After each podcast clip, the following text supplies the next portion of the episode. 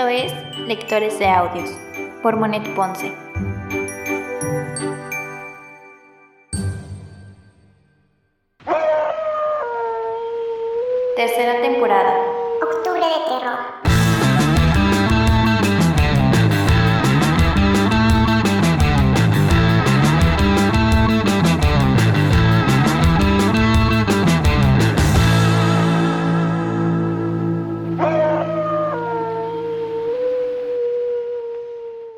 Lectores de Audios Podcast únicamente narra las historias dentro de este libro. En ningún momento hacemos alusión a ser los creadores originales de las obras que en él se encuentran. Las siguientes historias fueron extraídas del libro Historias siniestras de conventos y monasterios de Editorial Época SADCB. El peregrino de la Merced. Aquella noche de mayo de 1967 llamaron a la puerta del templo de la Merced. Uno de los padres abrió la puerta llevándose un susto al mirar que un espíritu estaba parado justo frente a él. Tome, padre. Hace muchos años prometí esta corona a la Virgen de la Merced, dijo el espíritu, extendiendo su mano y dejando ver la joya. Pero esta historia no se sabría si aquel espíritu no hubiera regresado de su tumba para contarla. Corría el año de 1657. Siendo virrey de la Nueva España, don Francisco Fernández de la Cueva duque de Albuquerque y grande de España. Las minas de Guanajuato producían grandes ganancias al reino. Se cuenta que procedente de allá llegó un peregrino de nombre Juan Reséndiz a pedir albergue en la casa de su amigo don Melchor de Mendoza, propietario de una de aquellas minas. Reséndiz le confió a su amigo que había prometido a la Virgen de la Merced un presente si lo salvaba de una terrible enfermedad que lo había tumbado días atrás. El huésped solo tenía la intención de pasar aquella noche en la casa de su amigo, ya que de acuerdo con sus planes, al día siguiente por la mañana llevaría el presente al templo para después volver a Guanajuato. Don Melchor condujo a su amigo a una de las habitaciones de la casa para que se pusiera cómodo. Ahí le pidió que le mostrara el presente. Fue entonces cuando sacó una hermosa corona labrada en plata y jade.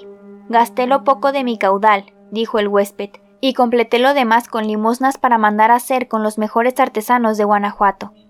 Qué hermoso trabajo, dijo don Melchor. Lo que daría yo por poseer esta alhaja. Jamás mis ojos contemplaron cosa igual. Los ojos de don Melchor brillaban de malvada codicia. El hecho de poseerla se apoderó de su mente. Si logro emborracharlo, será más sencillo quitársela, pensó de inmediato y si quiere hacer alguna reclamación diré que un criado huyó llevándose varios objetos de valor. Así, don Melchor le ofrecía cada vez más vino a su amigo, que empezaba a perder la cabeza. Reséndiz tambaleaba cuando dejó por fin la mesa para dirigirse a su cuarto. Minutos después dormía pesadamente, situación que su amigo aprovechó para buscar la corona, que se encontraba justo debajo de la almohada del embriagado. Pero lejos de lo que don Melchor esperaba, en el momento en que tomaba la corona, la mano del peregrino la detuvo, Empezaron a forcejear por la posesión de la alhaja y posteriormente pasaron a la agresión física. Don Melchor, que era más fuerte que su oponente, pronto lo dominó, oprimiendo el cuello del infortunado. Los ojos del peregrino se clavaron profundamente en su agresor antes de morir, mientras que éste, de quien pensó sería un buen anfitrión, tomó entre sus manos la corona con un brillo maligno en la mirada. Ja, ja, ja, es mía. Y tú, querido amigo, dijo mirando el cadáver del peregrino, no podrás contarle a nadie que yo te despojé de tu joya. Y aunque extrañamente los ojos del peregrino ya muerto parecían seguir a su asesino, éste no le dio importancia y dedicó su empeño a ocultar su crimen. Trasladó dentro de un costal al cadáver hasta las afueras de la ciudad y lo arrojó al río de la Piedad, de donde pensó nunca más saldría. Algunos días después el cadáver del peregrino fue hallado. Todos creyeron que había sido víctima de ladrones y don Melchor aprovechó la situación para costear los gastos del entierro con el único fin de que jamás se sospechara de él. Ese mismo día recibió una invitación para asistir a un baile en el Palacio Virreinal, para lo que era preciso que su esposa asistiera con sus mejores galas. Así, doña Francisca puso gran esmero en su atuendo. Esa noche su marido la miró extasiado, al tiempo que le dijo Veo que te hace falta adornar el cabello y tengo un presente digno de tu belleza. Salió deprisa de aquella habitación para volver instantes después con la corona de plata y jade. Permíteme coronarte como la reina de mi corazón, dijo al tiempo en que levantaba la corona. pero al momento en que la colocó en la cabeza de su mujer, ésta lanzó un fuerte grito de dolor. Retorciéndose con desesperación, la dama trató de quitarse la alhaja que su marido le acababa de colocar, pero por más esfuerzos que hacían ambos por quitarla, no podían. Parecía que estaba clavada en la cabeza de aquella mujer. Don Melchor miró con horror cómo la cabeza de su mujer comenzó a sangrar. Finalmente llamó a los criados para que éstos hicieran uso de sus costumbres para quitársela. Así untaron manteca en la cabeza de doña Francisca, pero no dio resultado. Intentaron con pinzas y tenazas y tampoco consiguieron retirar la alhaja. A pesar de que la sangre brotaba a chorros, doña Francisca permanecía en pie sin perder el sentido, como si una fuerza sobrenatural la mantuviera consciente. Fue en ese momento cuando todos los presentes fueron testigos de un acto escalofriante. La señora volvió su mirada hacia una esquina de la habitación y lanzó un espantoso alarido. Todos voltearon la vista hacia aquel lugar y vieron un espectro que señalaba con sus dedos descarnados la cabeza de la dama. Enseguida se desvaneció aquella monstruosa aparición ante los ojos atónitos de los criados y de don Melchor. Los criados salieron de inmediato no solo de la habitación, sino de la casa también, y aunque don Melchor, bajo las amenazas, trataba de hacerlos regresar, no pudo conseguirlo. Al volver su mirada hacia doña Francisca, miró cómo la corona le cortaba las sienes, matando a la pobre dama sin piedad. Un escalofrío recorrió el cuerpo de don Melchor, quien venciendo su temor y repugnancia tomó la corona ensangrentada. Después la colocó en la arquilla y levantó el cuerpo de su esposa para colocarlo en la cama. Pobre mujer mía, se decía llorando, qué horrenda muerte la tuya. En este instante sintió una presencia helada a su lado. Cuando volvió su rostro, el susto fue tan extremo que por poco y pierde el equilibrio. Miró a un ser venido del más allá que lo señalaba al tiempo que le decía Grande ha sido tu castigo por tomar lo que no te pertenecía. No, no, estoy soñando, dijo don Melchor tapándose los ojos. La horrible figura del peregrino fue desapareciendo hasta quedar únicamente sus ojos.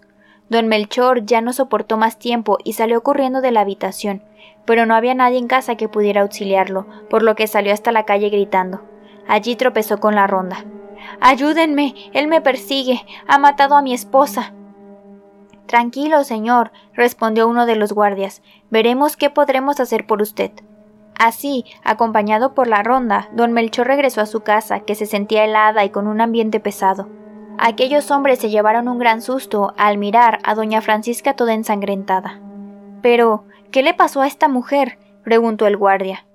Don Melchor contó lo sucedido con lujo de detalles, lo cual aparecía además de sorprendente, lo demasiado fantasioso como para que los guardias le creyeran. Sin embargo, al llegar la mañana fueron encontrados los criados, quienes no solamente afirmaron los hechos, sino que además dieron su propia versión. Esa misma tarde, don Melchor le hizo un suntuoso funeral a su amada esposa, pero al regresar del sepelio volvió a sentir aquella siniestra presencia. Estaba muerto de pavor y los pelos se le erizaron cuando miró los ojos acusadores del peregrino.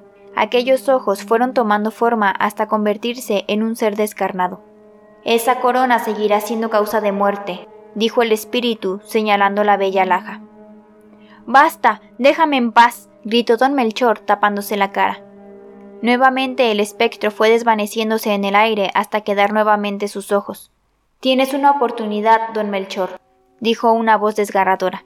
Lleva la corona al templo de la Merced. Un silencio amenazante envolvió la habitación, en cuanto aquellos ojos desaparecieron por completo. Pero a pesar de esta advertencia, don Melchor fue a ofrecer la corona a un comerciante de la calle de Plateros, hoy primera y segunda de la avenida Madero. El comerciante quedó maravillado ante el precioso trabajo de la joya y aceptó comprar la corona a precio de treinta ducados. Aquel trato fue motivo de gozo para don Melchor, quien creía haberse deshecho de su amigo el peregrino. Y así parecía, ya que esa noche no hubo aparición ni ojos acusadores que turbaran su sueño. Pero el señor Mendoza se encontraba ignorante de lo que estaba ocurriendo en casa del comerciante Sotero. La joya que adquirió le pertenece al templo, le dijo el espectro al comerciante Sotero. ¿Cuál joya? preguntó con pavor Sotero. Por la que pagaste treinta ducados, replicó el espíritu del peregrino. Debes llevarla al templo de la Merced. La horrible aparición se desvaneció en el aire y Sotero, molesto, salió de inmediato rumbo al templo de la Merced. pero sin darse cuenta la luz del día ya brillaba, y a los pocos pasos lo detuvo su compadre, quien curiosidad miraba cómo Sotero abrazaba un arca, por lo que no dudó en preguntarle qué era lo que llevaba. Sotero tenía la intención de continuar su camino, pero la codicia lo obligó a enseñarle a su compadre la corona. Joaquín no pudo disimular su admiración, y sin dudarlo le ofreció veintiocho ducados por la joya, sabiendo que pronto podría doblar el valor en su comercio. De esta manera, aquella tarde la corona de plata y jade se exhibía a la vista del público. Pero transcurrió el día sin que hubiera un comprador, cosa que alegró a uno de los artesanos del comerciante. El joven esperó a que los demás trabajadores se marcharan, tomó un candelabro de plata y golpeó con éste la cabeza de don Joaquín. Enseguida se apoderó de la corona y salió apresurado del establecimiento. Temeroso de ser descubierto, escapó por las calles más oscuras y dirigió sus pasos al barrio de la Soledad pero al pasar precisamente ante la casa de don Melchor, el espíritu del peregrino le cerró el paso. Detente, ladrón, dijo el descarnado ser. Llevas una joya que le pertenece al templo. Y aunque estaba muy oscuro, el joven pudo distinguir aquel ser verdoso descarnado que le heló la sangre. ¿Qué quiere de mí? Preguntó el joven muy asustado. Solo que lleves esa corona a su legítima dueña, que es Nuestra Señora de la Merced. Solo así podré descansar en paz, concluyó el ser pero el joven no pudo resistir más la impresión y cayó desmayado en plena calle, al pie de la puerta de la casa de don Melchor, quien se asomó al escuchar aquel golpe seco. Lanzó un fuerte alarido cuando miró de nuevo aquellos ojos amenazantes. Loco de pavor, Mendoza levantó la corona del suelo y la extendió al espíritu del peregrino. Tómala y llévala tú mismo, pero déjame en paz, dijo don Melchor desesperado. El horrible espectro de don Juan tomó con su mano helada a don Melchor y lo condujo por las calles de la soledad, presentando un espectáculo aterrador.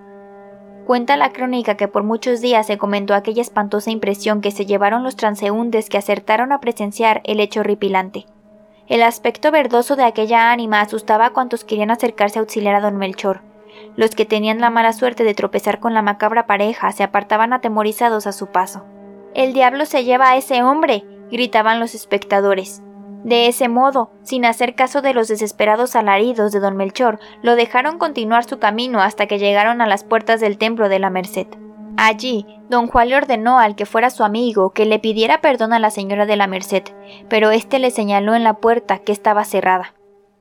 El espectro levantó su dedo, haciendo que se abrieran las puertas. Don Melchor entró lentamente por aquel templo que permanecía en oscuridad, apenas iluminado por las velas que permanecían al pie de las imágenes. Avanzó por la nave principal aproximándose al altar mayor, donde reposaba la sagrada imagen de la Virgen. Sus manos oprimían convulsivamente la corona, mientras su frente sudaba frío. Con pasos temblorosos anduvo el espacio que mediaba entre las puertas y el altar llegando en los pies de la señora de la Merced. En ese momento se apareció el espíritu de su esposa, que le habló con voz sepulcral. Los cabellos de aquel desdichado hombre se erizaron de horror de ver ante él el fantasma de doña Francisca, que presentaba su cabeza ensangrentada. Hazlo ahora, decía el espíritu ensangrentado. Maldito seas, don Melchor, me condenaste a una muerte sin confesión. Calla, gritó don Melchor, ya es suficiente. Atraído por las voces que daba don Melchor, uno de los padres acudió al templo. Hizo cuantas preguntas le vinieron a la mente al ver a ese hombre dentro del recinto sagrado.